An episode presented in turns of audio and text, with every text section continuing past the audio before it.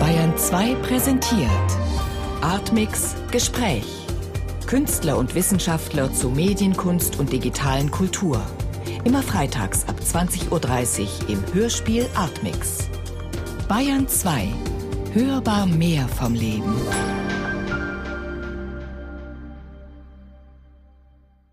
Suchmaschine, Wissen, Macht. Feldforschungen zur digitalen Kunst und Gesellschaft.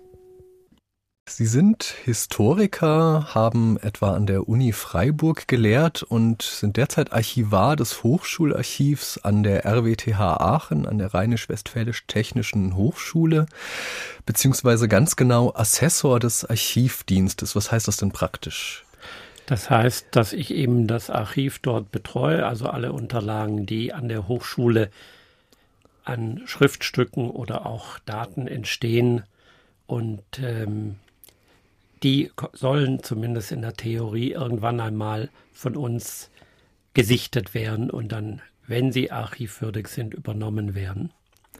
Sie haben wissenschaftlich unter anderem über Adelsbibliotheken und über Hexenverfolgung gearbeitet und beschäftigen sich auch seit langem in der Forschung mit der Nutzung von Kulturgut und mit Archiven, vor allem auch mit der Zugänglichkeit und damit heutzutage auch mit der Digitalisierung vom Archiven. Also alles, was verwahrbar ist, kann zum Kulturgut werden. Das Kriterium ist wohl die Dauer, also das, was man jetzt irgendwann nicht mehr wegwirft, sondern wo man denkt, das sollen doch eigentlich auch künftige Generationen noch nutzen können oder das sollen die auch anschauen können oder damit sollen die arbeiten können. Wie sind Sie denn zu diesem Thema gekommen, Kulturgutarchive? Das ist eigentlich seit einigen Jahren ein Thema, das auch die Archivare verstärkt interessiert, weil die Archive sind ja so etwas wie die Häuser der Geschichte.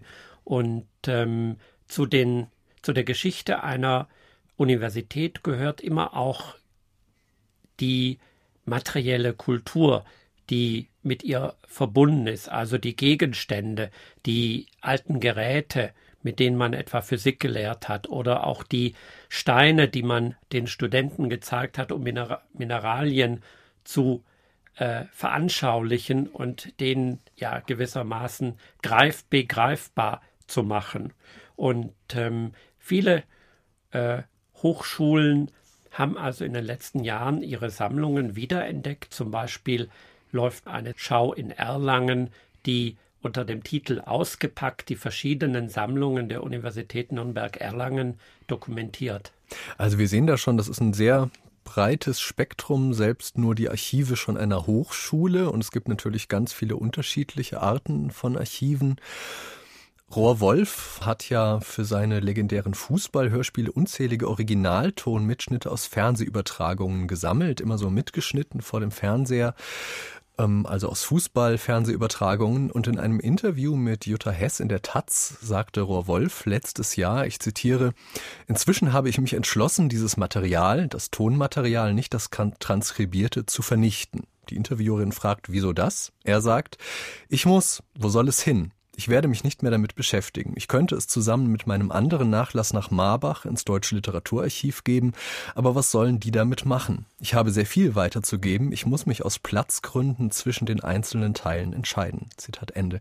Herr Graf, wozu ist denn ein Archiv gut, wenn nicht alles Wichtige hineinpasst? Wir können natürlich immer nur einen Teil von Kultur dokumentieren und zwar leider nur einen sehr kleinen Teil. Also bei dem normalen Schriftgut, den Akten einer Hochschule, sagen wir, dass wir zwischen einem und vielleicht zehn Prozent äh, dessen nehmen, was an einer Hochschule tagtäglich, also was an den einzelnen Instituten oder bei der Verwaltung der Hochschule so an äh, Briefen oder Notizen oder ähnlichem entsteht. Und das ist natürlich ein sehr kleiner Teil. Natürlich kann man dann bei diesem Akt des Bewertens äh, durchaus Redundanzen äh, eliminieren, indem man einfach die unendlichen Doppelüberlieferungen, ähm, wenn eben irgendwelche Rundschreiben an x Stellen kommen, ähm, dass man diese Doppelüberlieferung einfach nicht nimmt. Aber trotzdem muss man auswählen und das ist natürlich das, der kreative Kern unserer Disziplin. Welche Kriterien lassen Sie denn da als sinnvoll gelten? Das ist natürlich immer eine, eine schwierige Frage, weil das eigentlich den Kern unseres Selbstverständnisses berührt. Wir können ja natürlich nicht wissen, was in 100 Jahren die Wissenschaftler oder die Bürger, wir sind ja nicht nur für die Wissenschaftler da, interessieren wird. Und wir können ja nur von unseren heutigen Maßstäben ausgehen und versuchen dann eine möglichst unverzerrte Überlieferung zu bilden. Also man sagt ja auch, die Archivare sind äh, die Bildner der Überlieferung, was jetzt nun schriftliche Unterlagen angeht. Gibt es denn da unter Archivaren einen Konsens? Natürlich gibt es schon bestimmte Regeln, aber im Einzelnen ist auch sehr viel umstritten.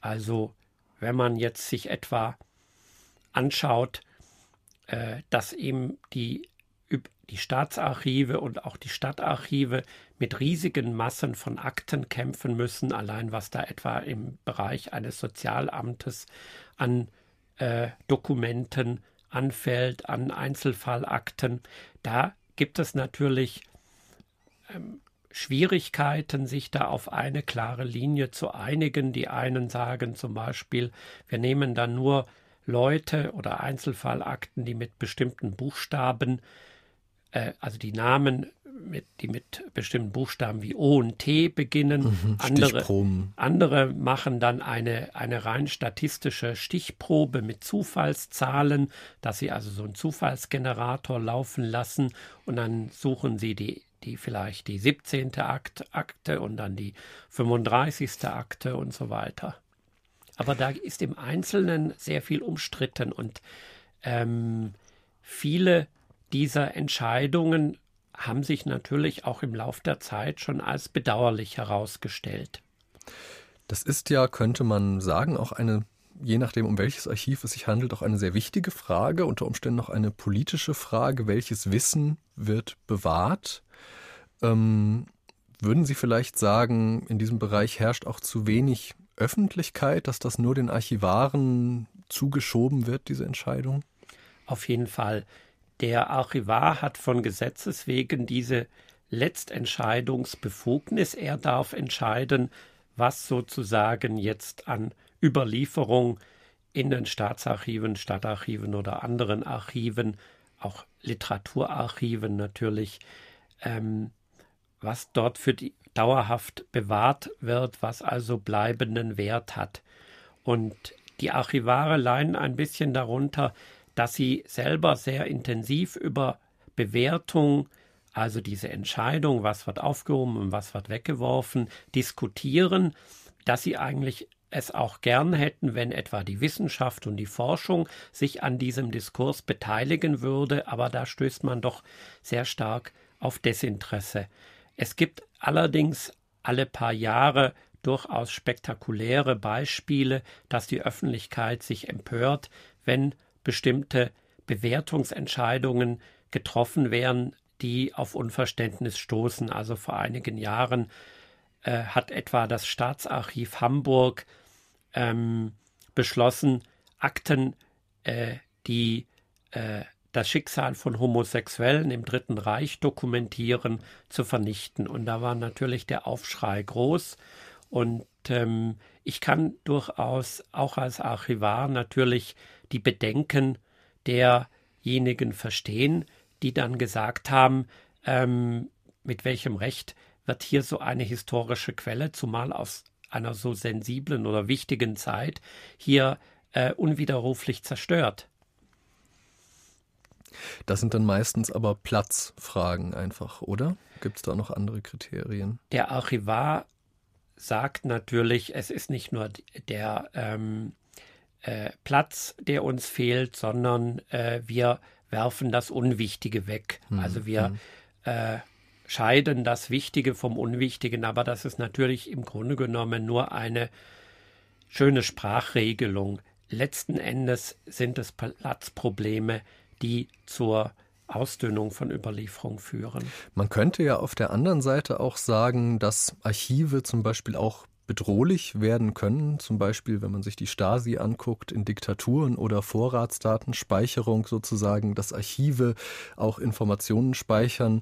Sollte man in so einem Fall, finden Sie zum Beispiel, Daten auch löschen dürfen, wenn sie zum Beispiel unrechtmäßig ähm, erworben wurden, diese Daten und dann aufgehoben wurden?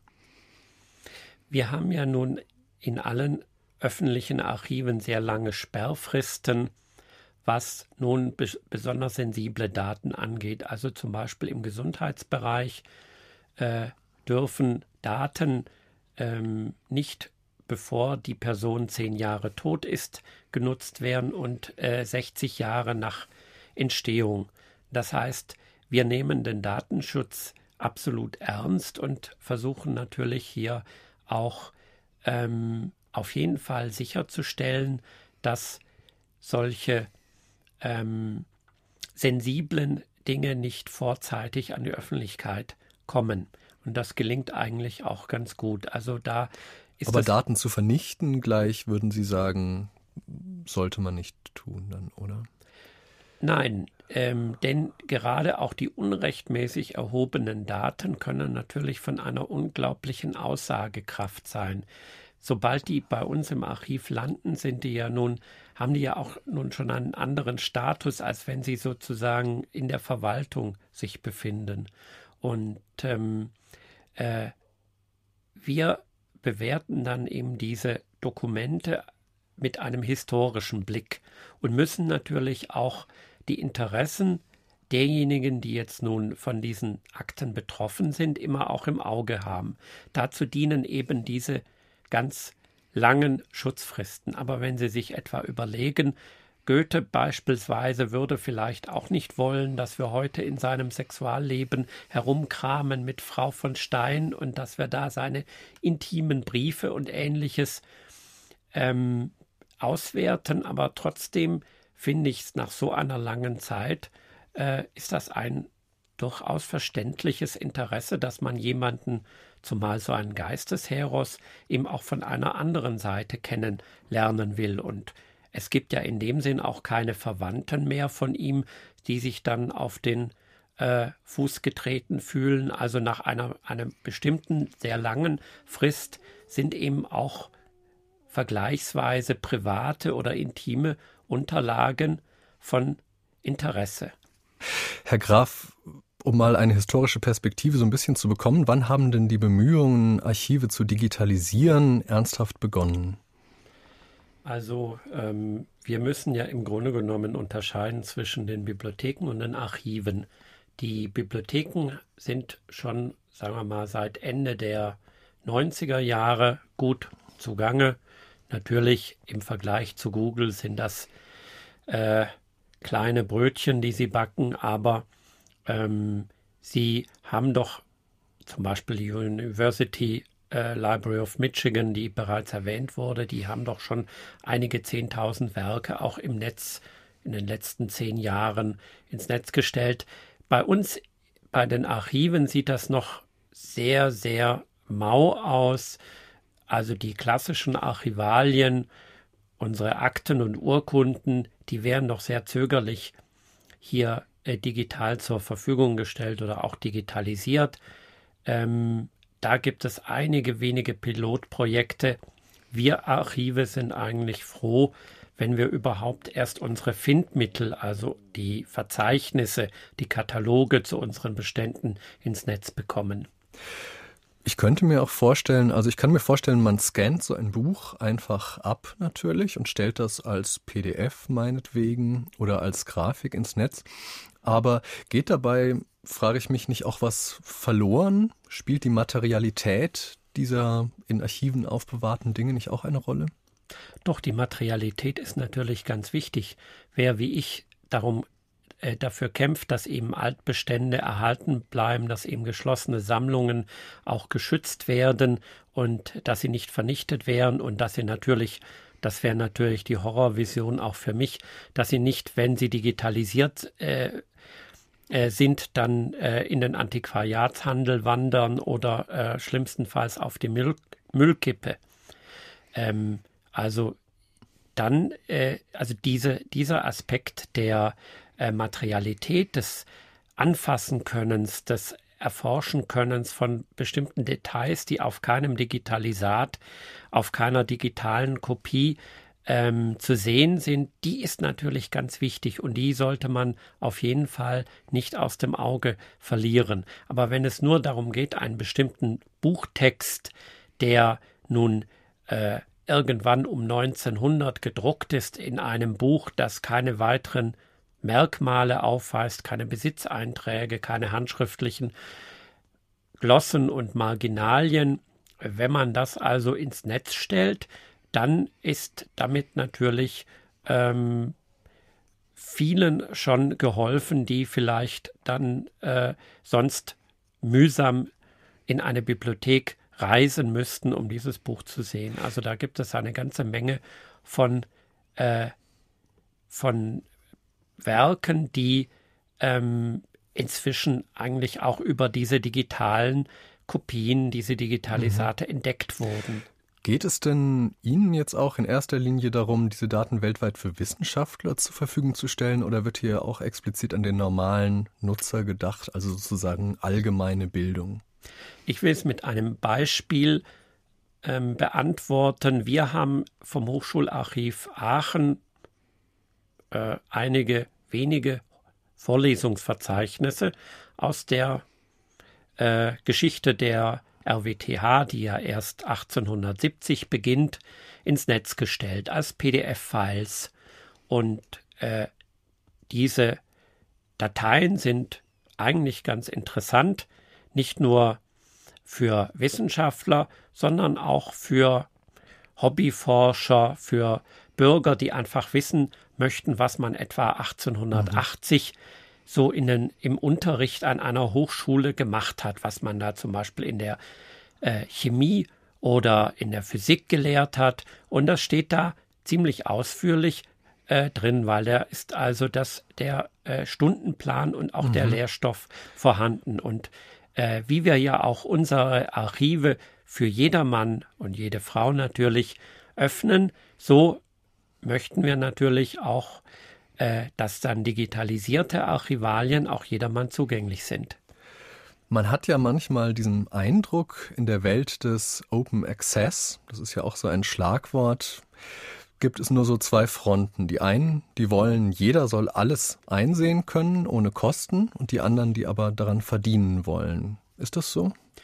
Also die Open Access Anhänger, die sind natürlich ganz klar auf der einen Seite ähm, die anderen sind ja dann gewissermaßen die Vertreter von Closed Access oder eben auch äh, von kostenpflichtigen Ange Anbietern wie zum Beispiel Corbis von mhm. Bill Gates wurde ja bereits in dem Beitrag genannt. Also ähm, meine eigene Position ist ganz klar ähm, die, dass diese gemeinfreien Werke ein Kulturgut sind, das der Kultur und damit auch allen gehört. Wem gehört denn die Mona Lisa? Ist es rechtens, dass jemand damit Geld verdient, anderen Zugang zu dieser Abbildung der Mona Lisa zu gewähren? Ähm, rechtens ist es wohl, weil er ja nun keinen Exklusivvertrag hat. Es gibt ja hunderte, wenn nicht gar tausende Reproduktionen, die schon vor dem Auftauchen von Corbis gemacht wurden. Und ähm, da ist es natürlich so, dass man ohne weiteres diese Reproduktionen ja auch verwenden kann und da braucht man nicht Bill Gates um Erlaubnis zu fragen. Und wie sehen Sie die Bemühungen von Google in dieser Hinsicht? Ist das auch nur ein nicht exklusives Recht, um das es da geht? Auf jeden Fall. Also natürlich wird die Bayerische Staatsbibliothek äh, nicht mit irgendeinem kleinen Projekt irgendeinen Vertrag äh, in ähnlicher Weise abschließen. Also es ist de facto schon ein Exklusivvertrag, weil Google eben hier äh, ganz andere Bedingungen äh, garantieren kann, als wenn jetzt etwa ein freies Projekt herkäme und sagt, wir wollen da jetzt 1000 oder 100 Bücher gern von euch digitalisieren. Also im Prinzip begrüße ich natürlich, dass über diese Google Book Search äh, Hunderttausende äh, Bücher zur Verfügung stehen, auch für die Forschung, auch für die Recherche, die eben sonst in Bibliotheksmagazinen verstauben würden, beziehungsweise an die man eben auch zum Teil recht schwierig herankommt. Man muss ja davon ausgehen, dass auch für den Forscher in den letzten Jahren es beispielsweise schwieriger geworden ist, ältere Literatur per Fernleihe zu bestellen. Die Bibliotheken sind da zurückhaltender geworden. Mhm. Und nicht jeder hat natürlich die Möglichkeit, hier in München etwa die fantastischen Bestände der Bayerischen Staatsbibliothek einzusehen. Da gibt es natürlich auch viele, die sagen, äh, dass natürlich das Bestellen von Büchern und das Ausleihen von Büchern auch mitunter etwas mühsam mhm. ist. Ne? Mhm. Also es gibt natürlich immer auch solche ganz profanen und alltäglichen Hindernisse, wie zum Beispiel kurze Bibliotheksöffnungszeiten. Mhm. Die Bayerische Staatsbibliothek ist da natürlich eine gewisse rühmliche Ausnahme, aber mhm. wenn Sie etwa an so kleine Bibliotheken denken wie eine rheinische Landesbibliothek in Koblenz, ja. die eben äh, bis 7 Uhr abends nur auf hat und wie will da ein Berufstätiger da dann schon schwierig, ja, wie ja. will da ein Berufstätiger recherchieren? Aber wenn Sie jetzt sagen, Sie begrüßen diese Initiative von Google, gibt es da ein Aber für Sie? Auf jeden Fall. Es gibt äh, viele Kritikpunkte, die man bei Google Book Search ähm, anbringen könnte. Es fängt damit an, dass diese Beschreibungen der Bücher, also man sagt dazu eben auch Metadaten, also was die Bücher überhaupt sind. Das sind ja keine normalen bibliothekarischen Katalogdaten, sondern das sind zum Teil recht handgestreckte und fehlerhafte äh, Beschreibungen. Das heißt, man kann überhaupt nicht sicher sein, dass in dem Buch drin ist, was draufsteht. Also das ist zum Beispiel ein wichtiger Punkt, dass natürlich die Volltextsuche auch viele Begriffe überhaupt nicht findet oder mehrfach vorkommen von bestimmten Begriffen nicht findet, dass es unendlich viele fehlende oder äh, schlecht gescannte Seiten gibt. Und natürlich gibt es auch Bedenken, was jetzt nun die Nutzung dieser äh, Bücher angeht. Das wurde ja bereits im Beitrag mhm. schon angesprochen. Man hat ja im Grunde genommen keine Garantie, dass diese Bücher nicht irgendwann einmal kostenpflichtig einzusehen äh, sein werden. Da hilft aber im Grunde genommen das, dass jeder im Grunde genommen, also jeder ist befugt, diese Bücher zu nehmen und mit ihnen ähm, ein Gleiches zu tun? Zu machen, was er möchte. Also ich äh, selber äh, bin in einem freien Projekt Wikisource aktiv, wo wir eben mitunter eben auch diese Bücher von Google nehmen. Wir setzen die eben auf eine andere Webseite. Wir versuchen dann zum Beispiel fehlende Scans zu ergänzen, indem wir Bibliotheken zum Beispiel bitten, ob sie uns nicht ein paar Seiten kostenlos scannen. Also da hatten wir jetzt in den letzten Tagen eine sehr äh, erfreuliche Kooperation. Da waren also fünf Seiten haben gefehlt und die haben wir dann ohne großes, äh, ohne, gro ohne Kosten haben wir einfach äh, mhm. von einer Bibliothek zur Verfügung gestellt. Und Google erlaubt das ja, weil das Google hat im Grunde genommen auf seiner Webseite die äh, Frage in diesen häufig gestellten Fragen, was darf ich denn eigentlich mit diesen Public Domain mit diesen gemeinfreien Büchern anfangen. Und Google sagt, ihre Vorstellungskraft ist die Grenze. Mhm, mhm, also man darf eigentlich alles damit machen.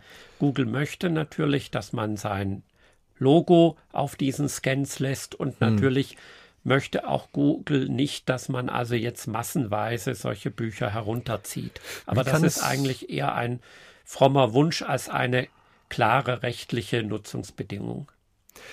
Die Nutzungsbedingungen, wie kann es denn passieren, dass etwa Google mit der Bayerischen Staatsbibliothek kooperiert, also eigentlich mit einer öffentlichen Einrichtung, aber man die genauen Bedingungen nicht eigentlich kennt? Also da hat, äh, die, haben die USA eine ganz andere äh, Kultur. Es gibt ähm, eine ganze Reihe von den Verträgen, die Google mit US-Bibliotheken geschlossen hat im Netz. Die kann man dort mit natürlich mit Erlaubnis von Google, also Google kann da im Grunde genommen nichts dagegen machen.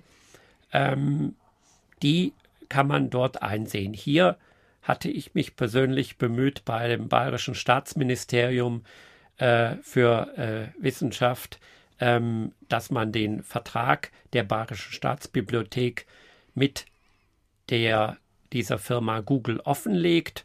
Da sagt aber das Ministerium, nicht, das ist ein Staatsgeheimnis und man kann sich natürlich überlegen, ob nicht Journalisten da einfach aufgrund ihres presserechtlichen Auskunftsanspruchs da mal eine Klage. Aber warum denken Sie, ist das so? Warum? Also diese Geheimniskrämerei von Google ist schon ganz extrem ausgeprägt. Die ist eigentlich auch nicht nachvollziehbar. Ähm, es wird mit Sicherheit kein anderes keine andere Firma hat diese Möglichkeiten und diesen finanziellen Hintergrund wie Google. Also selbst Yahoo backt da doch äh, ein bisschen kleinere Brötchen. Und nur, äh, also selbst wenn man wüsste, wie der Arbeitsablauf dann in so einem Scan-Center von Google wäre, könnte man das trotzdem nicht eins zu eins kopieren. Also es ist ein bisschen albern, diese Geheimniskrämerei. Eigentlich nicht nachvollziehbar. Auch die Rundfunkgeschichte, zu der wir jetzt kommen, ist ja von Archiven und ihren Schicksalen geprägt. Auch Hörspiele von den frühesten Produktionen an, die überhaupt nicht aufgezeichnet werden könnten, die man dann 40 Jahre später nachproduzieren musste, wie zum Beispiel das erste Hörspiel der Rundfunkgeschichte Danger von Richard Hughes von 1924, über dann großflächige Löschaktionen in den Schallarchiven, die etwa in den 50er Jahren stattgefunden haben, um die Archive zu entlasten, ist anzunehmen, bis zur Digitalisierung Digitalisierung heute der Produktion, um einzuschätzen, wie viel Aufwand das zum Beispiel im BR überhaupt bedeutet, diese ganzen Produktionen zu digitalisieren, wurden 1999 alle vorhandenen Hörspielproduktionen in unserem Schallarchiv katalogisiert. Ein Vorgang, von dem man meinen könnte, er sei ganz normal. Tatsächlich aber war der BR die erste ARD-Anstalt, die dann ein Verzeichnis ihrer eigenen Hörspielproduktionen herausgab in dem Buch vom Sendespiel zur Medienkunst. Herr Graf, wie Konnte es denn in den 50ern zu solchen Löschungen kommen? Warum ließen solche Verzeichnisse so lange auf sich warten? Hat sich da, denken Sie, in den letzten Jahren vielleicht ein Bewusstsein entwickelt, das vorher nicht da war? Also ich denke, dass im Grunde genommen die Rundfunk- und Medienarchive erst in den letzten Jahren äh, so richtig entdeckt haben, dass sie im Kulturgut verwahren. Man muss ja im Grunde genommen davon ausgehen, dass Medienarchive Wirtschafts, äh, also vor allem wirtschaftlichen Zwecken dienen. Ein Rundfunk, eine Rundfunkanstalt dokumentiert ja nicht für die Nachwelt, sondern um bestimmte ähm, eigene Produktionen auch für spätere Verwendungen wieder verfügbar zu also haben. Also journalistischen Zwecken auch. Genau, sozusagen. also rein, wenn man so will, aus äh, wirtschaftlichen Zwecken. Es ist also eigentlich kein Archiv, sondern es ist, wenn, wenn man es mit archivarischer Termin Terminologie sagt, eine Registratur, aus der man genauso, also in der man sich dann genauso bedient, wie wenn etwa in der Verwaltung ein Beamter einen Aktenordner mhm. aus dem Schrank zieht. Sie meinen jetzt wirtschaftlich im Sinne von, dass man sonst vielleicht zum Beispiel diese Originaltöne einfach nochmal besorgen müsste, was wieder Geld kosten würde, oder? Genau, und deshalb hat man natürlich gesagt, wozu brauchen wir alte Hörspiele in den 50er Jahren, äh, die wir doch nicht mehr in, in senden. Wir werden vielleicht ein paar äh, Spitzenstücke nochmal aus der Versenkung ziehen und dann nochmal äh, senden, aber das ganze andere Zeug, wozu brauchen wir das, wenn wir das im Grunde genommen nicht mehr nochmals senden, dann hat das ja für uns keinen Wert und das im Grunde genommen Tondokumente und Rundfunkdokumente Zeugnisse der Zeit sind, in der sie entstanden sind. Das ist natürlich eine Erkenntnis, die bei den Rundfunkarchiven erst langsam gewachsen ist. Spielt denn da diese Digitalisierung, die ja auch mit der vielbeschworenen Wissensgesellschaft vielleicht zusammenhängt, eine Rolle? Ich glaube, dass die Erkenntnis bei den Rundfunkarchivaren und Archivarinnen, dass ähm, es sich um Kulturgut handelt, das für die Nachwelt auch unabhängig jetzt von Sendezwecken dokumentiert werden muss, geht schon erheblich in die Zeit vor der, vor, die vor der Digitalisierung zurück. Und wie ist das entstanden? Was waren da vielleicht Gründe dafür, denken Sie? Also ich denke, dass ein ganz wichtiger Punkt ist eben der Austausch mit den anderen öffentlichen Archiven. Die Medienarchive sind natürlich immer naturgemäß auch von der Nutzung her sehr am Rande der Archivszene, wenn man so will. Ähm, in den öffentlichen Archiven ist es so, dass eben jedermann eigentlich die Möglichkeit hat, sofern keine Sperrfristen bestehen, diese Unterlagen auch zu nutzen, die von uns verwahrt werden. Bei den Rundfunk- und Fernseharchiven ist das also schon ein wenig anders. Da haben zum Teil auch Wissenschaftler in der Vergangenheit zumindest erhebliche Probleme mit dem Zugang gehabt und so, dass jeder Bürger etwa sagen kann, ich möchte jetzt Werbefilme aus den 50er Jahren einmal ansehen, äh, so ist es ja. Also ich denke, das wird im Grunde genommen erst in den, also in den nächsten Jahrzehnten wird das Verständnis eigentlich auch dafür wachsen, dass Bürger aufgrund ihrer Rundfunkgebühren und ihrer äh, Steuern ähm, auch das Recht haben, diese äh, Produkte des Rundfunks zu nutzen. Das ist natürlich auch eine Urheberrechtsfrage letztlich. Sie beschäftigen sich ja auch mit Urheberrechts. Gerade bei den Hörspielen gibt es natürlich einfach das Problem, die Produktionen lagern in den Archiven und werden deshalb nicht hinausgespielt, einfach weil oft die Rechte nicht mit den Erzeugern abgeklärt sind, weil man bei einem normalen Hörspiel jeden Schauspieler, Autor, ähm, Regisseur einzeln fragen müsste, also jeden tatsächlich Mitwirkenden, bevor man als Rundfunkanstalt das Recht hat, damit hinauszugehen und das jemandem zur Verfügung zu stellen. Ähm, sind Sie denn dafür, sich über solche Bedenken hinwegzusetzen? Also ich glaube, wir brauchen eine ganz andere gesetzliche Regelung für solche Fälle.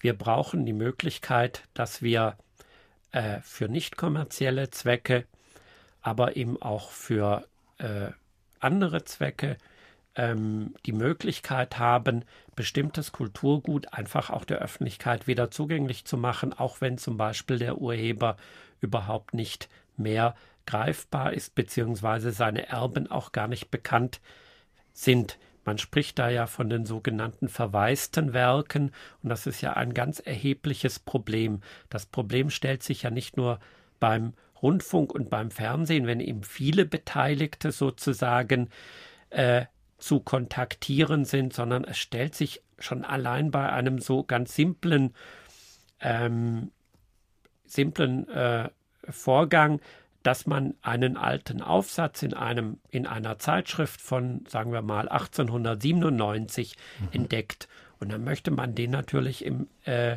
Internet zugänglich mhm. machen, etwas so ein freies Projekt wie Wikisource, äh, möchte dann etwa eine Edition von einem alten Augsburger Kaufmannsbuch aus dem 15. Jahrhundert, die ein Herr Hartung irgendwann in einer gelehrten Zeitschrift Ende des 19. Jahrhunderts publiziert hat, zugänglich machen. Und dann stellen wir uns natürlich die Frage, ähm, was ist das überhaupt für ein Herr Hartung? Wir wissen, da steht also ein J davor. Das J, das haben wir inzwischen abgeklärt, kann alles Mögliche mhm. heißen. Einige sagen, das heißt Julius, einige sagen, das heißt Johann. Es gibt auch die äh, gibt die äh, Möglichkeit, dass es vielleicht ein Joachim ist von einer Frau, mhm. Juliane oder ähnlich, ganz abgesehen. Wir haben es also trotz monatelanger intensiver Recherchen nicht geschafft, irgendetwas über diesen Herrn Hartung herauszubringen. Wir wissen nicht, wann der geboren ist und vor allem, was für uns wichtiger wäre, wir wissen nicht, wann er gestorben ist, denn mhm. 70 Jahre nach dem Tod ändert ja, wie Sie wissen, das Urheberrecht. Das ist natürlich ein eigentlich dann im Endeffekt vielleicht, wenn sich herausstellen sollte, dass man das gar nicht herausfinden kann, doch relativ klarer Fall. Bei Hörspielproduktionen ist es ja so, dass im Prinzip viele von den Mitwirkenden schon noch am Leben sind in irgendeiner Weise, aber natürlich gerne auch, wenn dieses Werk nochmal wiederholt wird, dafür entlohnt werden wollen. Es geht hier bei Urheberrechten immer auch um Geld letztendlich. Und auch der BR, wenn er zum Beispiel ein Hörspiel jetzt heute wiederholt, zahlt nochmal den Mitwirkenden, den damals mitgewirkt Habenden das Geld. Ähm, bei jeder Wiederholung tatsächlich wird wieder etwas gezahlt. Das heißt, die Frage ist natürlich, steht hier in irgendeiner Weise Urheberrecht gegenüber dem Ideal des freien Wissens, würden Sie sagen? Auf jeden Fall. Und da muss man eben einen gerechten Ausgleich finden. Und der bisherige Ausgleich funktioniert einfach nicht so, wie er sollte. Ähm, man sollte also die Möglichkeit schaffen, vom Gesetzgeber her, dass eben freie Projekte oder eben auch Bibliotheken oder auch Archive die Möglichkeit haben, äh, solche kulturellen Zeugnisse der Öffentlichkeit zu präsentieren, zumindest in einem nicht kommerziellen Rahmen. Da gibt es ja auch durchaus ein rechtliches Rahmenwerk in Form dieser Creative Commons Lizenzen und so etwas sollte eben auch vom Gesetzgeber ermöglicht werden, dass man äh, hier auch eine gewisse äh, Nutzung für die Allgemeinheit hat, die finanzierbar ist. Diese Creative Commons Lizenzen, die von Lawrence Lessig ähm, quasi ähm, geschöpft wurden, sind ja eine Urheberrechtsalternative ähm, die in gewisser Weise Probleme lösen, weil jeder Urheber genau bestimmen kann, was er anderen gestattet, was sie mit seinem Werk anfangen können. Sehen Sie das auch so? Ist das eine wirkliche Alternative? Also ich finde, das ist einfach eine der genialsten Erfindungen, die äh, das Urheberrecht in den letzten Jahren aufzuweisen hat. Es ist äh, so, dass im Grunde genommen jeder Urheber, beispielsweise ich als Wissenschaftler, äh, kann genau sagen, was darf, was darf ein anderer mit meinem Text machen, was darf er nicht machen, darf er den etwa kommerziell nutzen, darf er den bearbeiten, muss er meinen Namen nennen oder äh, sind irgendwelche anderen Bedingungen noch zu erfüllen. Und das gibt mir im Grunde genommen die Freiheit, unabhängig jetzt von großen Konzernen, einfach zu sagen, ich stelle mein Wissen in der von mir urheberrechtlich gestalteten Form frei zur Verfügung. Und das ist eigentlich eine der ja, äh, fantastischsten Möglichkeiten unseres digitalen Zeitalters. Es gibt ja dieses Gegenargument, dass Leute sagen, die Position von Autoren gegenüber den Verwertungsgesellschaften wird in gewisser Weise geschwächt durch diese Creative Commons Lizenzen, weil die Verwertungsgesellschaften sagen, naja, wenn sie über Creative Commons auch bereit sind, ihre Werke für überhaupt kein Geld weiterzugeben, warum sollen wir ihnen dann noch etwas zahlen? Also diese Frage mit den Creative Commons Lizenzen und den Verwertungsgesellschaften ist natürlich heiß umstritten. Im Grunde genommen ist das ja ein neues Element, ein äh, Element, das ziemlich unbekannt ist und das natürlich die entsprechenden Dinosaurier wie die GEMA oder die VG Wort oder die VG Bildkunst natürlich auch herausfordert.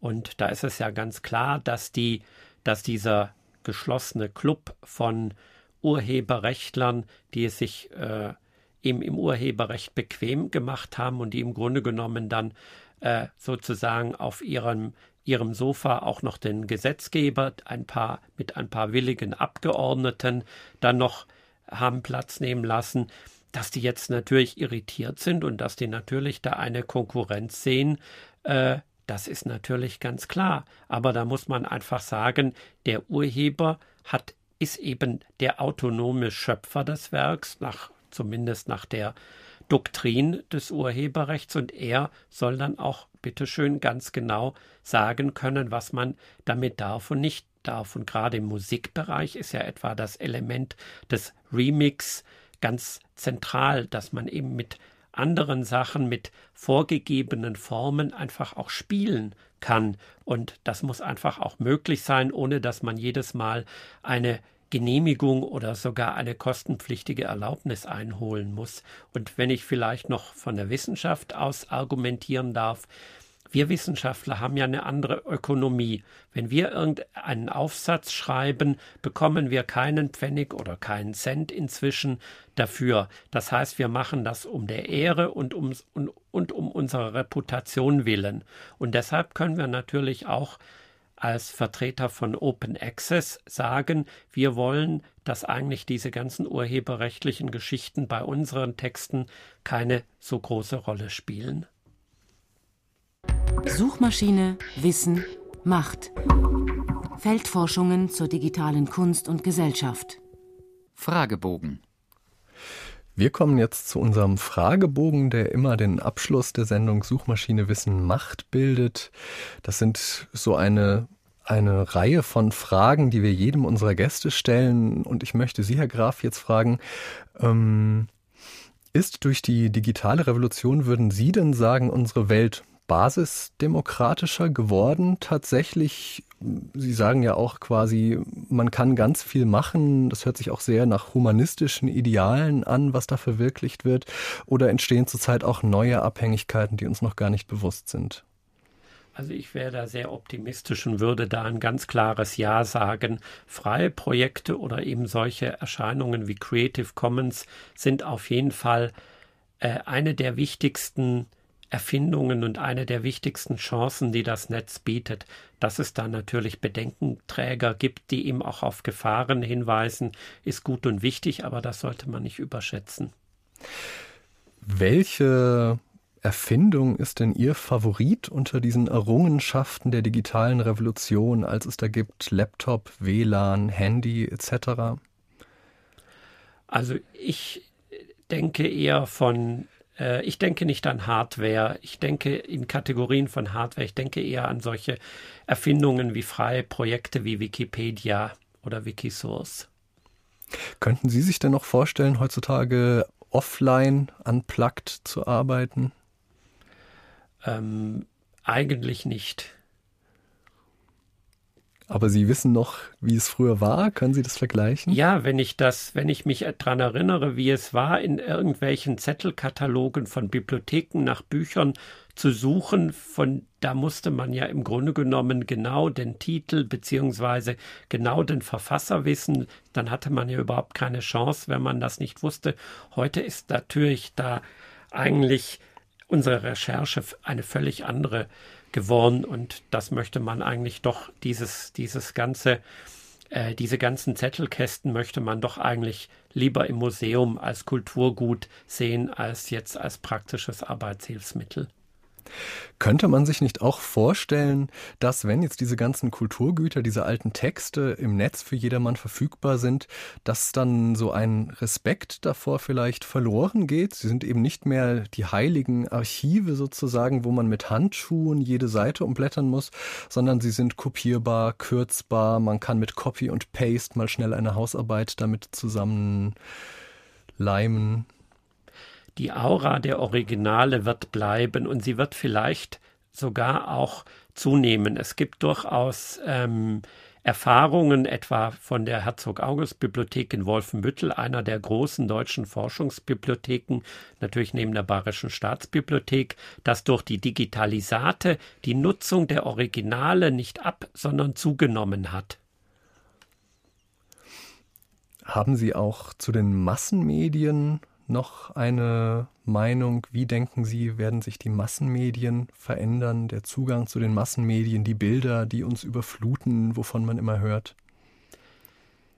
Ich denke, dass auch die Massenmedien werden basisdemokratischer werden, wenn man etwa an die ganzen Phänomene wie Weblogs und ähnliche bürgerjournalistischen Initiativen denkt. Also da denke ich, das wird spannend.